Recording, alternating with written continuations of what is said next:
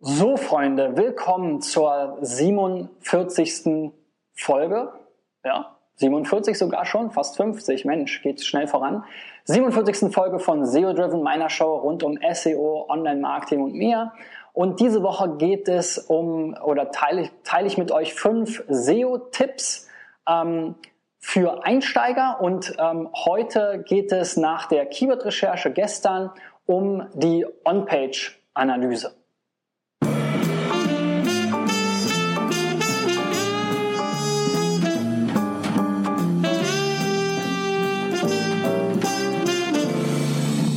Ja, ich habe vor, ähm, äh, vor ein paar Wochen äh, schon mal ein Thema äh, oder eine Reihe Videos zum Thema ähm, SEO-Analyse gemacht und die On-Page-Analyse war da eins der beliebtesten Themen auf äh, YouTube und so weiter. Und deswegen denke ich mir, macht es Sinn, da vielleicht nochmal einzusteigen. Wenn ihr also euch, ähm, wie gestern beschrieben, mal zurechtgelegt habt, zu welchen Keywords wollt ihr denn eigentlich mit welchen eurer Unterseiten erscheinen, dann macht es natürlich auch mal Sinn, sozusagen den SEO-TÜV anzuschmeißen, also ein Tool wie OnPage.org oder das SEMrush Site Audit oder die ähm, Sistrix, ähm, äh, die Sistrix-Funktion dazu, Name fällt mir gar nicht ein, aber es gibt eine ganze Reihe an Tools da draußen, die dir eben helfen, deine Webseite zu analysieren. Alle haben so ein bisschen unterschiedliche Schwerpunkte und Ansichten. Ähm, ich ähm, oder wir arbeiten ganz gerne mit OnPage.org und, und dem SEMrush Site Audit, weil die beiden eben relativ unterschiedlich ähm, sind und äh, SEMrush einem so auf den ersten schnellen Blick mal zeigt, was so auf der Domain los ist und bei OnPage.org man eben sehr weit in die Tiefe gehen kann. eine ganz coole Ergänzung bei OnPage.org ist eben auch On-Page.org Focus, wo ich einfach mal eine URL ad hoc crawlen lassen kann und innerhalb von wenigen Sekunden mal so die äh, typischen Checklisten äh, Themen abgehakt werden. Also ich sehe, ist die Seite indexierbar, ähm, produziert, also gibt es Duplicate Content ähm, zu der Seite, weil ich vielleicht die www Weiterleitung nicht habe, weil ich vielleicht die HTTPS-Weiterleitung nicht habe, ähm, weil ich vielleicht keinen richtigen Canonical gesetzt habe, ist vielleicht ein falscher Canonical gesetzt. Ähm, dann sehe ich natürlich auch, ähm, wie mein Titel so aussieht, wie meine Meta-Description aussieht, ähm, ob ich irgendwelche anderen technischen äh, Baustellen habe. Ähm, und das gibt mir einen ziemlich schnellen und guten Überblick darüber, ähm, wie denn meine Seite so technisch aussieht. Und man mag es kaum glauben, auch wenn es für alle SEOs da draußen wahrscheinlich ähm, langweilig erscheint. Die On-Page-Analyse ist tatsächlich auch eine,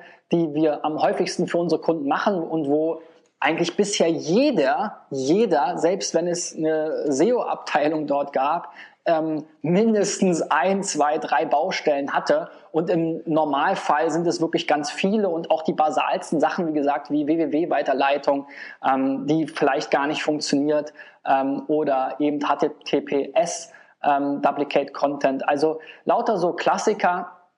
Ähm, und das kannst du auch äh, ganz schnell testen, indem du einfach mal deine Website halt mit www, mit HTTP und mit HTTPS eingibst und guckst, was passiert.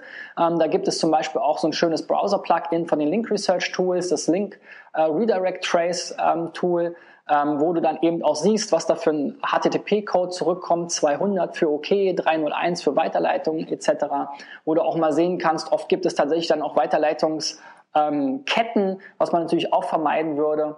Also ähm, probier das gleich mal aus. Von OnPage.org gibt es auch eine kostenlose Variante, die mal die ersten 100 Seiten auf deiner Domain crawlt. Das ist auch ein guter Start, gerade für kleine mittelständische Unternehmen, die jetzt nicht ein riesiges Webangebot haben.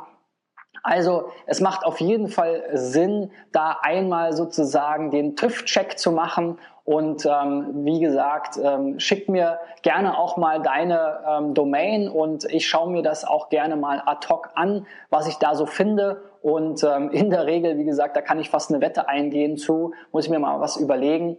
Ähm, haben wir bisher bei jedem ähm, Fall mindestens eine Sache gefunden und wenn nicht, dann geht's wirklich irgendwie mit Hexerei zu.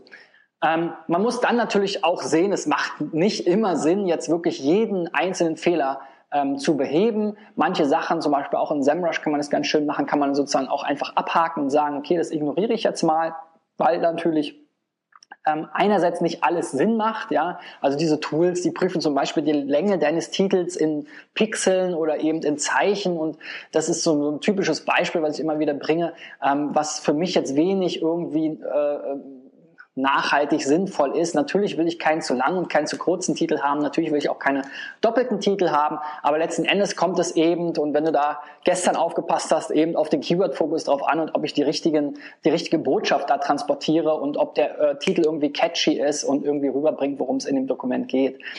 Also, für heute der Tipp, schmeiß mal die On-Page-Tools an und guck, was dabei rauskommt.